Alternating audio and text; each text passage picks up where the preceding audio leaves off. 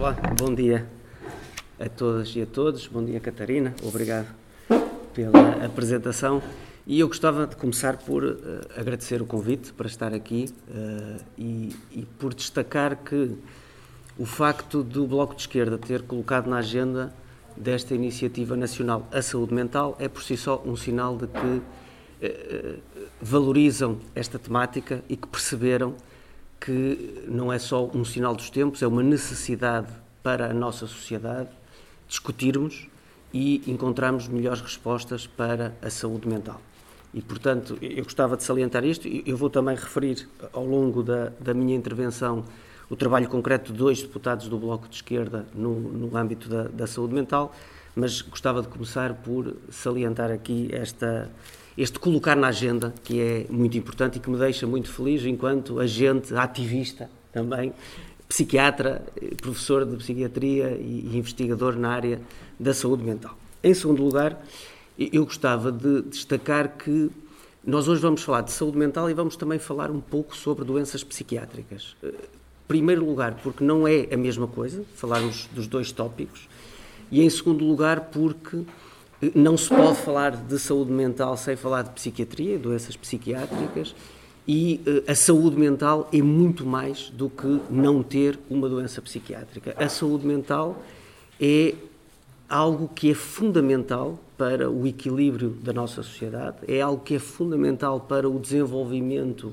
pessoal e individual de cada pessoa.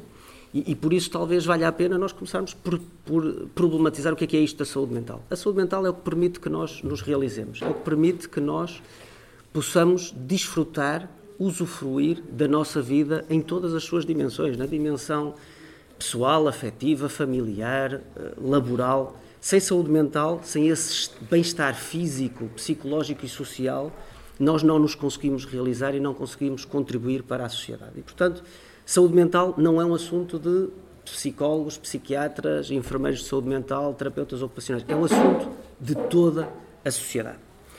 Em segundo lugar, eh, dizer que a, a saúde mental eh, cultiva-se, a saúde mental promove-se através de políticas públicas e através da forma como nós organizamos a sociedade. Eu, eu ouvi um pouco da intervenção inicial que foi feita lá fora e ouvi vários aspectos que são sistematicamente referenciados em termos de políticas públicas que promovem a saúde mental. Eu não ouvi todo o debate, portanto, vou já aqui dar um exemplo.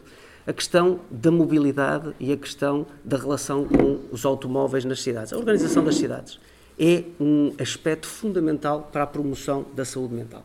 Mas eu destacaria aqui de uma forma um pouco mais sistemática quais são os grandes desafios que nós temos do ponto de vista da sociedade a empreender sobre a saúde mental. A questão da poluição, poluição em todas as suas dimensões, poluição atmosférica, poluição visual, as cidades estão cheias de cartazes. Eu não tenho nenhuma filiação partidária, por isso deixo já aqui o meu pedido para que os partidos políticos pensem melhor na questão dos cartazes, porque me faz muita confusão. Acho que é demasiada poluição visual e depois podemos falar um bocadinho sobre como é que isto impacta na nossa saúde mental e como é que até pode levar ao desenvolvimento de doenças. As questões da poluição sonora, as cidades estão demasiado poluídas, não há, na maior parte das cidades, zonas tampão com espaços verdes que permitam a fruição e que permitam acomodar algum do ruído a que nós todos somos sujeitos. Há pessoas que não conseguem descansar porque vivem em áreas muito próximas de avenidas que são autoestradas, como acontece aqui em Braga, junto da habitação das pessoas. E, portanto, mesmo que a pessoa esteja a dormir, está exposta a um ruído que é prejudicial para a sua saúde mental. E todos os tipos de poluição têm este impacto. Segundo aspecto, organização social, desigualdade e pobreza. As pessoas mais pobres têm mais problemas de saúde. Isto é verdade para, todas as questões, para todos os, os domínios da saúde, incluindo, naturalmente, para as questões da saúde mental. Mas tão grave ou mais grave do que a pobreza por si só são as situações de desigualdade. Nós temos muita evidência científica que nos demonstra que as sociedades mais desiguais têm mais problemas de saúde mental e, portanto, a forma como nós organizamos a sociedade, a forma como nós combatemos a pobreza é um determinante da saúde mental. Terceiro ponto, as questões da discriminação. Todas as pessoas sujeitas à discriminação ao longo da vida, seja por que natureza uh, for, são pessoas mais vulneráveis ao desenvolvimento de doenças psiquiátricas, são pessoas que têm maior risco de ter piores indicadores de saúde mental. E, portanto, quando pensamos na organização da sociedade, quando pensamos em combater a discriminação, estamos a promover políticas ativas de promoção da saúde mental. Quarto tópico, a educação. A educação é um veículo fundamental para a promoção da saúde mental.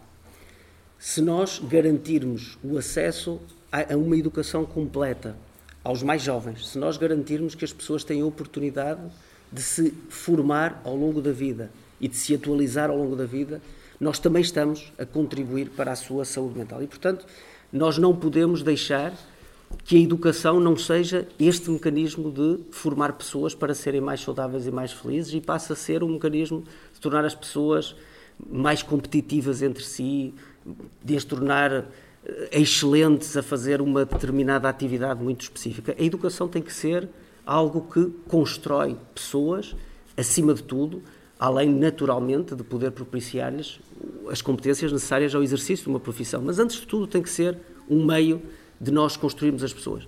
E, eu, eu gosto particularmente de falar deste tema da educação, porque nós temos que educar não só para o conhecimento, mas também para o desenvolvimento de competências emocionais nas pessoas. Eh, nós vivemos numa sociedade que por razões históricas, que, que, que, seguramente não serei a pessoa mais uh, adequada para, para comentar, mas que é uma sociedade que foi muito construída à volta de criar uh, linhas que nos separam dos outros, de promover o indivíduo naquilo que ele é diferente dos outros e, e esta forma, que era entendida como algo agregador, não é? Nós, portugueses, contra os outros, nós somos melhores porque fizemos isto, porque fizemos aquilo, é algo que, do ponto de vista emocional, eh, traz problemas ao longo da vida. Nós precisamos de uma educação que nos ensine não só a valorizar aquilo que nós temos de bom, mas também a saber lidar e gerir com a adversidade,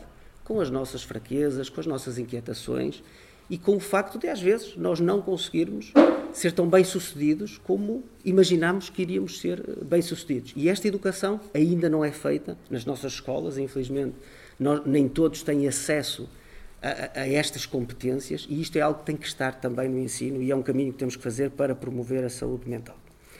O último tópico que eu trazia aqui para destacar, do ponto de vista da sociedade e saúde mental, são as questões do trabalho. O, o trabalho ocupa grande parte das nossas, das nossas vidas. Uh, se calhar passamos mais tempo, alguns de nós, no trabalho do que em casa, e isto significa que o trabalho tem um impacto muito importante na nossa saúde, na nossa saúde física, na nossa saúde mental também. E, portanto, a forma como a sociedade olha para o trabalho, a forma como a sociedade organiza as relações laborais, a forma como a sociedade defende e protege aqueles que trabalham, é também uma forma de, de promoção ativa da saúde mental. E, e, eu mais à frente voltarei a este tema do trabalho e da forma como nós hoje em dia olhamos para isso, mas políticas públicas de saúde mental são políticas públicas que têm que olhar para todos estes vetores e que têm que trabalhar em todos estes vetores. Depois, eu trazia aqui uma cábula porque os objetivos para o desenvolvimento sustentável que, que, que foram, que foram definidos são objetivos também de promoção da saúde mental. E, e dizer-vos que, do ponto de vista daquilo que são objetivos alinhados com a saúde mental, nós temos, sobretudo, alguns dos aspectos que eu sei que têm estado na agenda do Bloco de Esquerda e que devem eh, continuar a estar na agenda do Bloco de Esquerda, porque são uh, objetivos absolutamente alinhados com aquilo que promove e defende a saúde mental das pessoas. Nas questões demográficas, as questões da igualdade de género, são fundamentais para a promoção da saúde mental. Já vamos falar um bocadinho mais à frente sobre isso, mas as doenças psiquiátricas afetam em Portugal de uma forma desigual os dois géneros. As mulheres têm mais doenças psiquiátricas do que os homens, estão mais expostas a vulnerabilidades que as levam a desenvolver eh, mais doenças ao longo de toda a sua vida e, portanto, atuar nestas áreas é atuar na saúde mental, mas também nas questões relacionadas ainda no âmbito demográfico, com as desigualdades eh, do ponto de vista das etnias, com algumas comunidades que são muito marginalizadas e que, além de terem maior risco de doença mental, têm mais dificuldades de acesso aos cuidados de saúde e, portanto, isto também é algo que está perfeitamente alinhado com os objetivos do desenvolvimento sustentável e depois as questões da idade. Nós sabemos hoje que o envelhecimento está a colocar-nos novos desafios no que diz respeito à, à, à saúde mental e, e a novas doenças psiquiátricas que acabam por ser hoje muito mais comuns. Depois, no domínio económico, já falámos aqui, as questões da pobreza, as questões das relações com o trabalho, no domínio daquilo que são as organizações da, das cidades e as questões relacionadas com a poluição, também já aqui falámos, as questões ambientais, as questões da educação, tudo isto são objetivos para o desenvolvimento sustentável, perfeitamente alinhados com a, a, a promoção da saúde mental. Segundo tema que eu trazia para, para apresentar e para depois podermos debater um pouco. Nós vivemos uma pandemia e esta pandemia teve um impacto muito significativo nas nossas vidas e, em particular, naquilo que é o nosso bem-estar psicológico e a nossa saúde mental. E, e, e eu gostava de destacar aqui algumas lições que este tempo nos trouxe. Trouxe-nos seguramente muitas lições positivas, trouxe-nos seguramente, ou tornou mais evidentes, alguns problemas que nós já tínhamos enquanto sociedade e que devem uh, convocar-nos a alguma reflexão. Em primeiro lugar, todos nós, em algum momento da pandemia, espero não estar a excluir alguém que possa não ter sentido, sentimos eh, sofrimento psicológico. Uh, independentemente de estarmos numa situação de maior facilidade ou menor, eu posso dizer-vos que eu, neste, neste domínio fui particularmente privilegiado porque continuei a fazer grande parte das coisas que eu fazia antes. Eu trabalho como médico, portanto, continuava a estar com pessoas, continuava a, a fazer uma série de coisas e, e, e, não senti a mudança do meu estilo de vida como sei que muitas outras pessoas sentiram. Mas, mesmo assim, eu senti-me inseguro, ansioso, tive medo em algumas fases da pandemia. E isto foi uma experiência que afetou a esmagadora maioria, se não todas as pessoas, em algum momento, e, portanto, universalizou-se esta experiência do sofrimento psicológico. A boa notícia é que a esmagadora maioria das pessoas se adaptou àquilo que estava a acontecer. Portanto, encontrou recursos pessoais, no seu contexto, na sua família, recorreu a apoio especializado e ultrapassou este sofrimento que estava a ser propiciado pela pandemia. Portanto, há uma adaptação. É aquilo que acontece tipicamente na espécie humana. Mas esta pandemia também tornou evidente, e os estudos que foram realizados em Portugal, pelo menos quatro estudos foram realizados, um deles na Universidade do Minho, eh, sobre como é que as coisas evoluíram e quem são as pessoas mais afetadas do ponto de vista da saúde mental pela pandemia. E isto é uma lição e, e, e traz-nos dados aqui também muito importantes. Do ponto de vista do grande impacto da pandemia, todos os estudos convergem que uh, o estar desocupado, o ter uma situação de desemprego, é um fator de risco significativo para o desenvolvimento de doença psiquiátrica.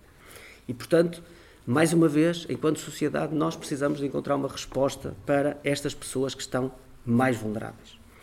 Depois, aprendemos também que há diferentes trajetórias ao longo da pandemia. Portanto, nós adaptamos, mas nem todos nos adaptamos ao mesmo ritmo pessoas com filhos a cargo, nomeadamente e curiosamente, eh, sobretudo na faixa dos eh, adolescentes, tiveram uma dificuldade maior para se adaptar à pandemia e para baixar os seus níveis de sofrimento psicológico, sendo que algumas pessoas, obviamente, não recuperaram de níveis elevados de sofrimento psicológico. E depois, a questão das doenças não psiquiátricas. As pessoas que já tinham doenças eh, de, de outras naturezas também tiveram muito maior sofrimento e demoraram muito mais tempo a recuperar.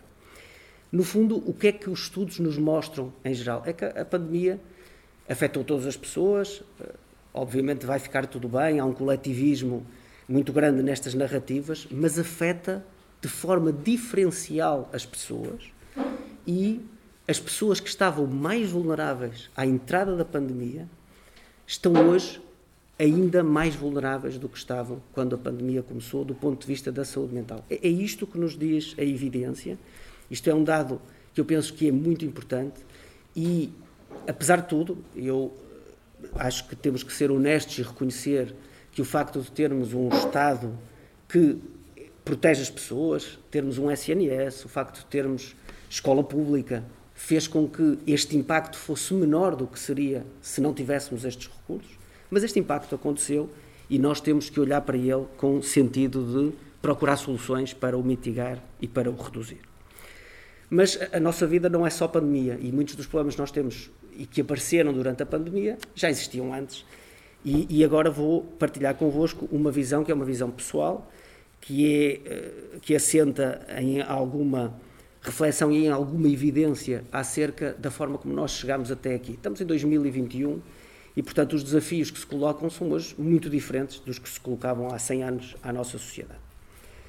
E eh, uma das coisas que nós temos observado em psiquiatria é que o número de pessoas que sofrem doenças psiquiátricas tem aumentado ao longo do tempo e temos procurado perceber porque é que isto acontece. Já dissemos aqui alguns aspectos, as questões da poluição, que têm um impacto direto, não só físico, mas também psicológico, as questões da organização da vida, da sociedade, tudo isso tem um impacto. Mas o ser humano é um ser biológico e, portanto, tem havido alguns investigadores que se têm dedicado a perceber porque é que o nosso corpo está a reagir a todas estas adversidades, adoecendo do ponto de vista psiquiátrico. E aqui uma nota importante para dizer: as doenças psiquiátricas são doenças do cérebro que afetam o comportamento, as emoções, a capacidade de decidir, a capacidade de atuar, a capacidade de muitas vezes interpretar a realidade e, portanto, são doenças do cérebro. Nós, quando temos uma doença psiquiátrica, temos alterações cerebrais objetiváveis, tal como quando temos uma doença cardíaca, temos alterações do funcionamento do coração. E isto é uma narrativa que, além de ser verdade, é importante para desestigmatizar. E, portanto, não podemos olhar para as doenças psiquiátricas de forma diferente das que olhamos para as outras doenças. Mas eu dizia-vos que tem havido vários investigadores que têm tentado perceber, então, no nosso corpo, porque é que acontece o cérebro ficar mais doente hoje do que ficava no passado. E a hipótese que tem sido mais explorada, e, e que a mim parece uma boa hipótese, é de que o ser humano evolui ao longo de milhares de anos, não evolui eh, em, décadas. A sociedade evolui mais rápido, felizmente, para todos nós. E a sociedade mudou muito depois da Revolução Industrial. E mudou em vários aspectos, e, e, e importa também ainda que eh, seguramente sejamos todos pessoas inquietadas com as dificuldades do nosso tempo e queiramos mudar, mas hoje vivemos muito melhor do que há 100 anos. Eu nisto sou absolutamente uh, direto e prático. Isto tem a ver com a visão progressista que temos da sociedade e, com o trabalho que fizemos para esta mudança. Mas uh, antes da Revolução Industrial, morria-se muito mais por violência e, e a violência diminuiu brutalmente, sobretudo no, no, na, na, Europa ao longo de, destes anos, destes dois séculos eh, que depois da Revolução Industrial. Além disso, nós temos hoje muito melhor acesso à comida. Portanto, a, a fome na nossa sociedade não é um problema que afete a esmagadora maioria das pessoas. Gosto sempre de, de, de salientar que há naturalmente exceções. E depois, nós tínhamos um problema de infecções precoces que levava a uma mortalidade infantil brutal e, portanto, as pessoas que sobreviviam até à Revolução Industrial e que chegaram, que trouxeram o seu património genético até nós, eram pessoas que estavam preparadas para lidar com estes três desafios. O desafio da violência, portanto, eram pessoas que ou fugiam muito rápido ou eram assim um bocadinho mais, eh, desculpem o termo, psicopatadas e iam à luta, embora as pessoas com estes traços normalmente também acabam por morrer mais cedo. Portanto, eram pessoas que fugiam, que não se metiam em problemas, digamos assim, que eram mais ansiosas. Em segundo lugar, a questão dos alimentos, eram pessoas que tinham melhor capacidade de reservar alimentos no seu organismo e, portanto, com menos comida conseguiam sobreviver mais tempo. E depois eram pessoas com sistemas imunitários muito ativos para combater as infecções precoces. Nós, com eh, o desenvolvimento dos antibióticos e com o desenvolvimento de sistemas de saúde públicos como o SNS, praticamente acabamos com a mortalidade infantil e praticamente toda a gente sobrevive. O que é que estes três fatores fazem? Fazem com que três conjuntos de doenças estejam a aumentar na nossa sociedade. As doenças relacionadas com a saúde mental, porque de facto nós selecionamos aqueles que têm mecanismos de resposta ao stress mais ativos, aqueles que têm mecanismos de resposta ao stress que com stressores, sobretudo físicos, já ativavam muito, mas não estavam preparados para os stressores psicológicos do nosso tempo, e já lá vamos. Temos problemas de obesidade, que depois também têm um impacto grande na saúde mental, e problemas de diabetes e afins, e temos problemas de doenças autoimunes. Estas são as doenças que têm mais aumentado na nossa sociedade. Esta é a hipótese que parece explicar uma parte do aumento das doenças psiquiátricas. E o que é que explica o resto? É o stress psicológico. Nós não estávamos preparados, enquanto máquina biológica, para lidar com este tipo de stress, que já não é o stress de termos que fugir de um leão ou de termos que fugir da guerra em Portugal, mas é o stress de termos que fugir do relógio ou de termos que fazer melhor do que os outros ou de termos que assumir individualmente todas as responsabilidades das coisas que não correm bem, quando muitas vezes elas são consequência da desorganização do contexto onde nós trabalhamos, do contexto onde nós vivemos, da sociedade em geral. E, portanto, esta é a minha visão sobre porque é que nós hoje adoecemos mais. E agora, se voltar aqui um bocadinho àquilo que é a narrativa vingente na nossa sociedade. Portanto, nós vivemos numa sociedade, e eu penso que isto não será novidade para ninguém, onde uh, as narrativas que nos, uh, que nos aparecem todos os dias no Instagram, no Facebook, nas notícias, são de pessoas que não tinham nada, entre aspas, e que foram, num, num assomo de virtuosismo, se tornaram extraordinariamente bem-sucedidas, os empreendedores. E, portanto, são tudo histórias de sucesso. Nós nunca sabemos o fim das histórias, raramente sabemos o fim das histórias, mas uh, são unicórnios que começam e são muito bem sucedidos, aparecem em todos os jornais, e é isto que fica na cabeça das pessoas. Não é? Isto que fica na cabeça das pessoas é aquela pessoa sem nada conseguiu tudo porque se esforçou, porque é extraordinária, porque quando nós queremos muito e pensamos muito que vamos conseguir. Mas a vida não é assim não é? Eu, eu, eu faço muito este paralelismo com uma realidade que eu vivo diariamente, que é a realidade dos estudantes de medicina, que são de facto pessoas com muito bom desempenho académico quando chegam e que têm depois dificuldades, como penso que todos os alunos, bons alunos, em lidar com algum insucesso que surge na vida e que é normal. E sofrem muito com isso, tal como eu imagino que os empreendedores também sofram, sofram muito com o insucesso. Porquê? Porque a primeira, o primeiro passo para nós não conseguirmos ultrapassar um insucesso normal da vida é nós acharmos que o sucesso só tem a ver connosco. E esta narrativa social de que o sucesso é individual, de que eu não tenho nada, não há nada dos outros no meu sucesso pessoal, é uma narrativa muito destrutiva para as pessoas e para a sociedade.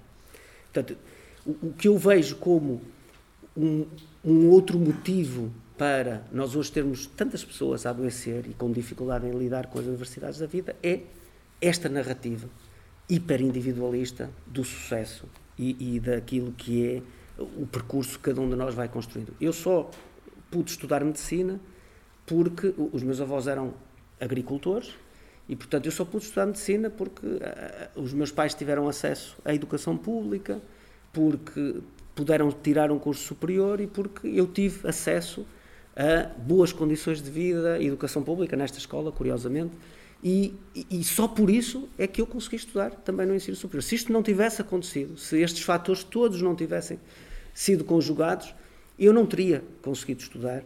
E, e, se eu não tivesse a oportunidade de trabalhar numa universidade pública, num hospital público, eu com certeza também não conseguiria muitas das coisas que na minha vida pessoal e profissional já consegui. E este, e portanto, olhar para o sucesso como algo que não é só meu, que é de todos, é o primeiro caminho para quando os dias me correm mal, e há muitos dias em que as coisas não correm bem, eu também aceitar que haverá uma responsabilidade minha, mas que seguramente que há coisas que me transcendem e que não estão nas minhas mãos, que também contribuíram para isso.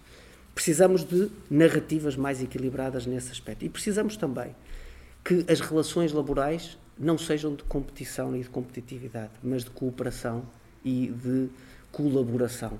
E isto também se tem perdido ao longo dos últimos tempos, com, eh, eh, em primeiro lugar, com esta questão das narrativas do sucesso e do empreendedorismo e agora com a uberização de quase tudo, não é? Em que as pessoas são expostas e avaliadas e de repente são, são apenas meros prestadores de serviços e não são pessoas integradas numa estrutura de trabalho que promove o seu desenvolvimento, promove a sua saúde, respeita os seus direitos. E, portanto, isto são problemas que têm consequências na saúde mental de todos. E quando nós vemos, e acredito, eh, muitas pessoas com responsabilidades preocupadas com o aumento dos problemas de saúde mental e com o aumento das doenças psiquiátricas, é muito importante que essa preocupação depois se traduz em ir à raiz dos problemas, ir àquilo que é a nossa organização social e perceber como é que nós podemos eh, mudar a sociedade para também melhorar a saúde das pessoas.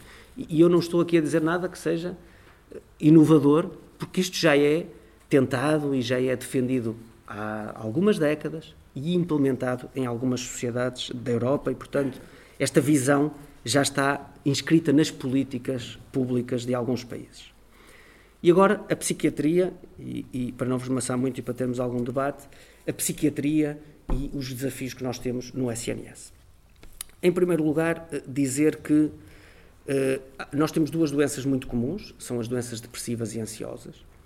Essas doenças afetam, grosso modo, pelo menos um quarto da população, têm níveis de gravidade muito distintos e são doenças que eh, devem ser tratadas nos cuidados de saúde primários, exceto quando têm um nível de complexidade e de gravidade que justifica a intervenção de um serviço com competência mais especializada naquele tópico, ou seja, dos serviços locais de psiquiatria e saúde mental.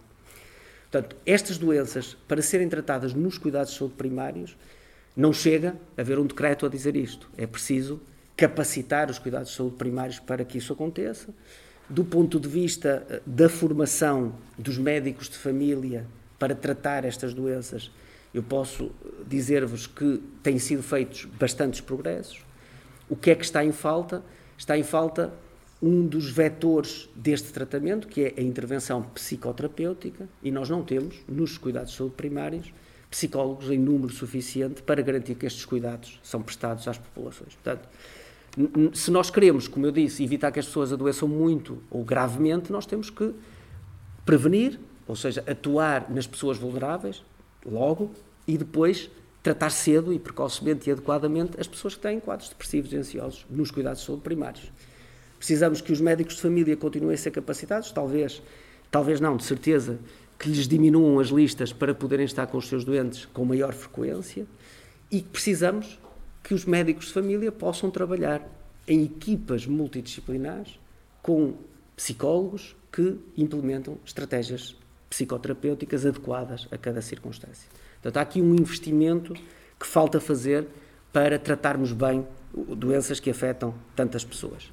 E eu deixo aqui uma tónica que eu penso que é muito importante e que é fundamental e é que voltarei a seguir, que é a das equipas multidisciplinares. Não se pode tratar uma pessoa, não se pode acompanhar uma pessoa sem ser em equipa. Eu não vejo, eu não, não consigo fazer psiquiatria sem ter um psicólogo com quem eu trabalho, com quem eu discuto, sem ter um assistente social que orienta as, as questões de natureza social, sem ter um terapeuta ocupacional. Eu não consigo fazer psiquiatria sozinho.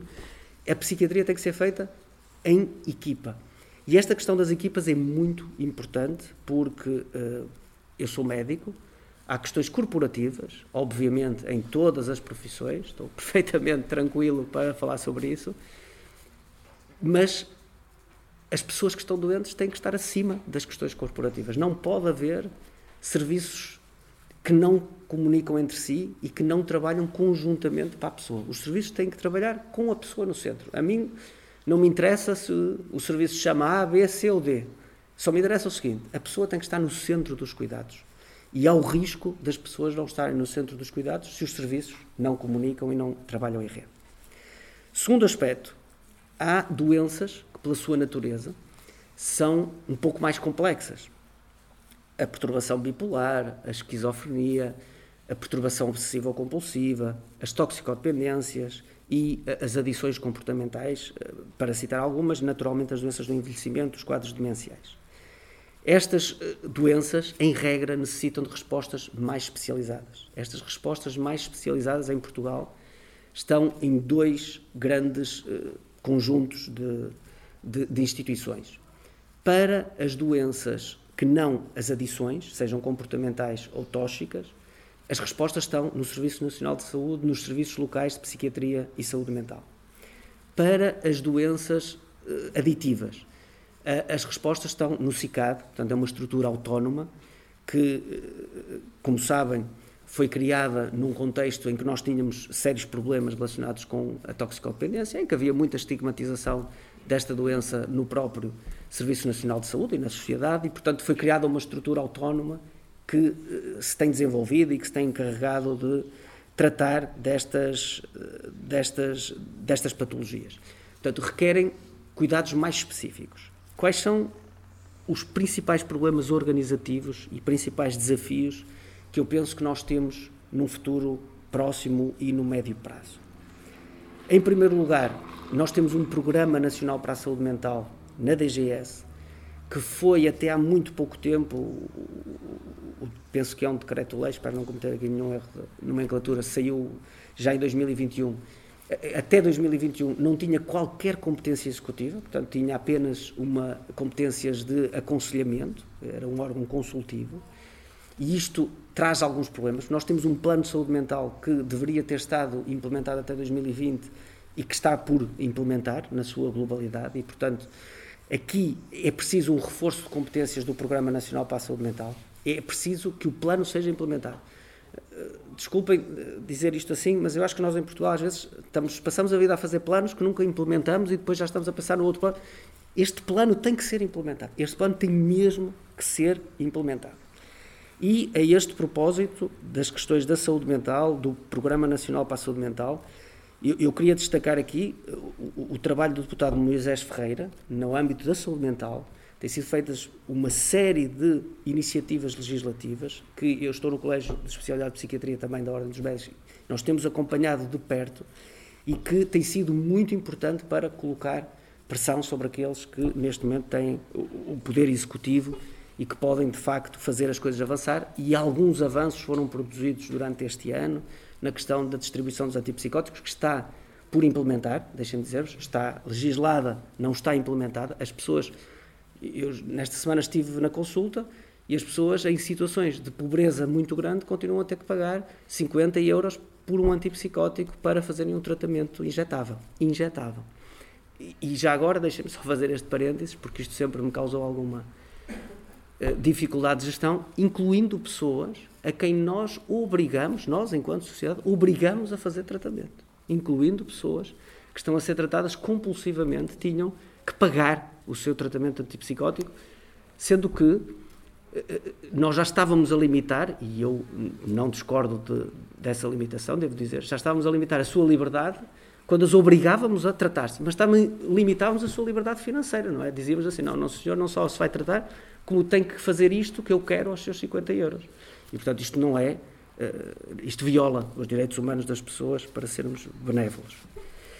E, portanto, há aqui uma série de avanços que foram feitos do ponto de vista das competências do Plano Nacional, uh, do Programa Nacional para a Saúde Mental da DGS, mas uh, há uma preocupação grande com a integração de cuidados. Mais uma vez, porque há uma vontade de autonomizar os diferentes serviços que trabalham na saúde mental. São modelos, eu quanto a isso não tenho nenhuma objeção, acho que uh, as profissões de saúde mental têm a sua identidade e, portanto, devem organizar-se de acordo com a sua identidade, mas esta pulverização de serviços não pode significar que os serviços não vão ter que trabalhar em conjunto, porque o pior que pode acontecer é nós termos os profissionais numa instituição e, cada, e não haver uma política comum entre todos os profissionais, não haver um trabalho comum entre todos os profissionais para tratar das pessoas, mais uma vez, as pessoas no centro. Portanto, a integração de cuidados é algo que, por favor, tem que estar na agenda política e que não pode estar fora da agenda política. Problemas do terreno, que eu acho que também é importante, como eu venho do terreno, trazer aqui. Há problemas de recursos humanos, não só, já referi aqui, falta de psicólogos nos centros de saúde, falta de psiquiatras e de psicólogos nos uh, hospitais do SNS e há uma, uma distribuição dos profissionais, e eu aqui vou falar sobretudo dos psiquiatras, que ninguém percebe. Não se percebe Como é que são feitas as distribuições? Eu vou dar um exemplo que é um exemplo real. O, o, o, o Hospital de Braga serve centenas de milhares de pessoas, eu vou dizer, para a pedopsiquiatria serve eh, 300 a 400 mil pessoas. Tem um pedopsiquiatra. No concurso que abriu para colocação de especialistas agora, abriram zero vagas de pedopsiquiatria no Hospital de Braga. Isto é, Guimarães tem quatro, Viana do Castelo tem três ou quatro profissionais, ninguém percebe isto. Algo, não, não há nenhum prisma pelo qual isto possa ser uh, compreensível, aceitável, o que quer que seja. Há outras disfunções, eu já escrevi sobre elas. O, o, o mapa da, da referenciação dos diferentes serviços não segue um padrão lógico. Todas as pessoas que têm uma doença e, e, que não pode ser tratada no Hospital de Famalicão e precisam de uma especialidade que não existe ali, vêm para o Hospital de Braga exceto as pessoas que têm uma doença psiquiátrica, que vão para o Hospital de São João. Isto não faz sentido. Isto é uma, isto causa confusões que prejudicam as pessoas que estão doentes. E isto não é racional de nenhum ponto de vista, não é? Porque às vezes os doentes precisam de mais do que uma especialidade e, portanto, é, é, é uma organização que, quanto a mim, não faz sentido. Mas a distribuição dos recursos humanos precisa de ser mais racional. Eu penso que neste momento aquilo que acontece é que há negociações entre as administrações hospitalares e as ARS e haverá administrações que são mais proativas de umas áreas, outras que são mais proativas noutras áreas, umas que têm mais poder de influência. A distribuição de vagas não segue nenhum padrão que eu consiga perceber do ponto de vista lógico e racional nestas duas áreas que eu conheço bem, a psiquiatria e a pedopsiquiatria, e portanto penso que é preciso eh, elas serem racionalizadas. Há outro problema, aqui no Minho, que é a realidade que eu conheço melhor, as pessoas de Guimarães não têm uma urgência de psiquiatria no seu serviço. Não há nenhuma razão para isto, no, seu hospital, não há nenhuma razão para isto não acontecer. Porque as pessoas de FAF, cabeceiras de basto, são obrigadas a vir para Braga. Às vezes têm que passar por Guimarães porque precisam de outras especialidades que há em Guimarães. E Guimarães tem um serviço de psiquiatria e deveria ter uma urgência de psiquiatria, como acontece em todos os outros serviços de psiquiatria do país, que, em que os serviços ou têm a sua própria urgência ou estão organizados numa urgência metropolitana, como não acontece no Porto, mas, por exemplo, as pessoas de Guimarães não têm essa facilidade e, portanto, em prejuízo das pessoas, as pessoas vão a Guimarães, depois vêm a Braga ser vistas pelo psiquiatra, depois precisarem de ser internadas vão outra vez para Guimarães. E, portanto, há aqui problemas de organização do sistema que têm que ser resolvidos e que têm que ser melhorados. Mas isto são eh, os problemas do dia a dia, do ponto de vista das grandes, das grandes mudanças. Já aqui falei das questões da integração dos cuidados e queria falar também eh, sobre, muito brevemente, sobre dois eh, assuntos. As questões da ciência e da importância da ciência e do contributo da academia para o Serviço Nacional de Saúde. Aqui vou fazer o, o, exercício contrário. Braga é um bom exemplo de, apesar de estarmos a falar de duas instituições completamente separadas do ponto de vista formal, uma pertence ao SNS, a outra pertence ao nosso, à nossa rede de ensino superior público, mas a, a interligação entre a universidade e os hospitais da região é muito boa, é muito positiva. Isto não acontece em todas as regiões do país e é algo que tem que ser mais promovido.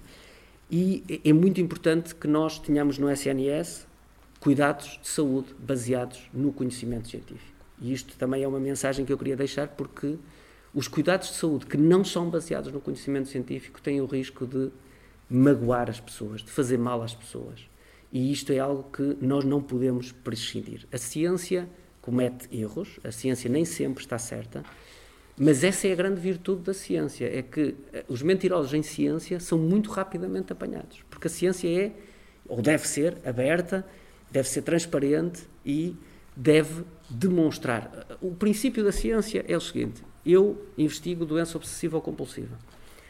Quando eu digo que encontrei uma alteração cerebral na doença obsessiva ou compulsiva, eu digo e apresento publicamente num artigo científico. Tem os seus problemas, também estou à vontade para discutir isso. Mas uma pessoa que está na China, ou nos Estados Unidos, ou no Japão, pode replicar o que eu fiz e dizer eu encontrei o mesmo ou eu não encontrei o mesmo.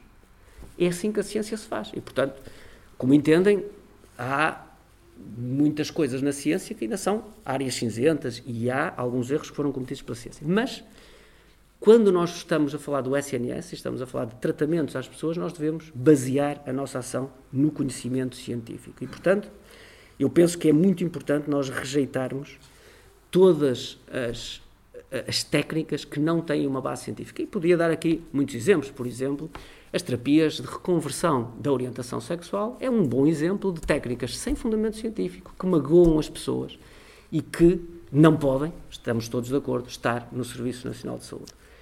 Essa técnica e todas as técnicas que não tenham uma fundamentação científica não podem estar no Serviço Nacional de Saúde e eu queria também pedir ao Bloco de Esquerda para nos ajudar nesta, nesta defesa da cientificidade das coisas, com espírito crítico, com espírito de que a ciência nem sempre está certa, mas que quando não está certa, rapidamente vai encontrar o caminho certo. E uma nota final, porque já estou a falar há muito tempo e queria ouvir-vos, sobre a, uma outra questão. Já agora, já agora que está aqui a, a doutora Catarina Martins, fazer também aqui um pedido importante, limitação dos mandatos dos diretores de serviço hospitalares. Isto é uma coisa hiper difícil para um médico dizer, mas eu acho que deveria haver, como há em todas as outras funções. Eu tenho cargos de gestão na universidade e sei que há limitações de mandatos, e muito bem. E uh, é um problema quando isso não existe, porque às vezes as pessoas eternizam-se nos cargos, isto já não é um problema só da psiquiatria, é uma boa coisa para ser pensada e refletida. Uh, é bom que quem tem cargos de gestão possa perceber que os cargos são limitados no tempo. É, são um exercício de serviço público e que depois virão outros que seguramente eh, farão algo bom também para o serviço. Porque eu não acredito em salvadores da, da, nação, nem messias, nem nada disso. Acho que há pessoas que são de facto muito competentes e que até poderiam ficar para sempre, mas acho que é bom haver eh, alguma mudança e alguma rotatividade. Isto era algo muito importante, a par de concursos públicos verdadeiramente públicos e, e verdadeiramente concursos, melhor dito, para a escolha dos diretores de serviço. Depois, uma última nota para um assunto em que o Bloco de Esquerda também eh, tem tido intervenção, em particular a deputada Isabel Pires, que é a questão do jogo online e das raspadinhas.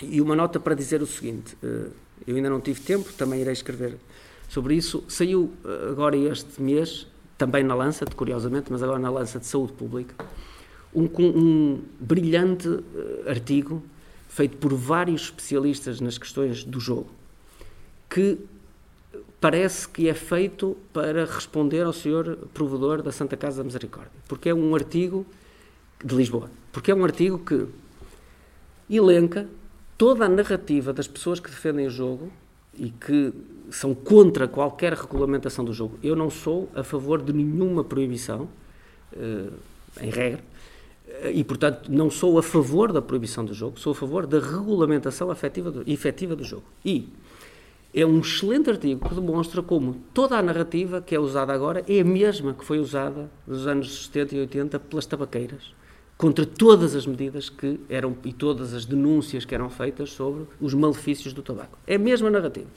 Que se houver mais regulamentação, as pessoas vão jogar mais uh, ilegal. É sempre a mesma conversa, sempre a mesma narrativa.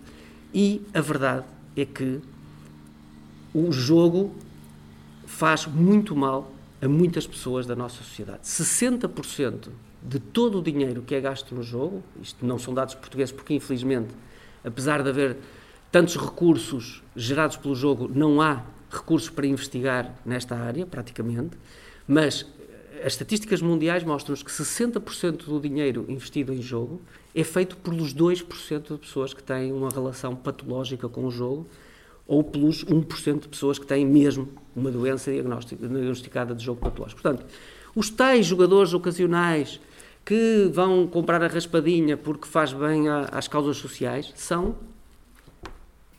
apenas 40% do, da receita, mas são a esmagadora maioria das pessoas, não é? Porque os outros são muito poucos, infelizmente, mas gastam muito e, e, e, e têm as consequências gravosas disso. E, portanto, sobre isto, eu só queria mesmo deixar esta nota para dizer que o, o, projeto que foi apresentado pelo Bloco no Parlamento é mesmo importante, eu subscrevo integralmente Também já, já o disse publicamente e acho que é aquilo que é preciso ser feito para proteger as pessoas que sofrem de jogo patológico e para proteger a sociedade em geral. E só última, última nota, porque também queria tocar neste ponto, tem um impacto grande na saúde mental, a questão da uh, cannabis, para dizer que não só com o cannabis, mas também com outras drogas, nós temos problemas crescentes em Portugal e estes problemas crescentes em Portugal, quanto a mim, têm mais uma vez origem na desregulamentação e na desresponsabilização do Estado. Portanto, aquilo que nós precisamos é que eh, termos muito claros dois ou três pontos. O primeiro ponto é que alguns tipos de utilização de cannabis são geradores de doença psiquiátrica, não vale a pena negarmos isto. Em segundo lugar, que as pessoas sempre usaram, vão continuar a usar cannabis, usam e vão continuar a usar cannabis, e portanto nós temos como sociedade que ter uma resposta para isto. E a resposta para isto é que o Estado não se ponha à margem do problema, que aceite que as pessoas consomem e que passe a verificar a qualidade daquilo que é consumido pelas pessoas, porque a percentagem de THC está a aumentar brutalmente naquilo que é vendido na rua e isto causa dano nas pessoas e causa dano na nossa sociedade. E, portanto, também aqui eh, falamos de saúde mental e falamos da importância de investirmos na proteção das pessoas e, portanto, aquilo que eu também defendo e aquilo que eu penso que a esmagadora maioria dos clínicos que trabalham na saúde mental defendem é que o, o Estado não se demita da responsabilidade de garantir que as pessoas têm a sua saúde protegida. E que, no atual estado de coisas,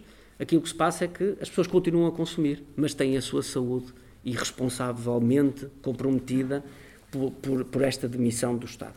Pronto, eu peço desculpa por alguma desorganização. Estas eram ideias que eu queria mesmo passar e agora acho que temos tempo para conversar. Pode subscrever este Mais Esquerda no iTunes, no Spotify ou na sua aplicação de podcast. O mesmo acontece com os outros podcasts do Esquerda.net, como Alta Voz, com leituras longas de artigos, os Cantos da Casa, com o melhor da música portuguesa, o Convocar a História, um podcast de Fernando Rosas com convidados diferentes todas as semanas, ou ainda o 4 e 20, o podcast quinzenal da atualidade canábica.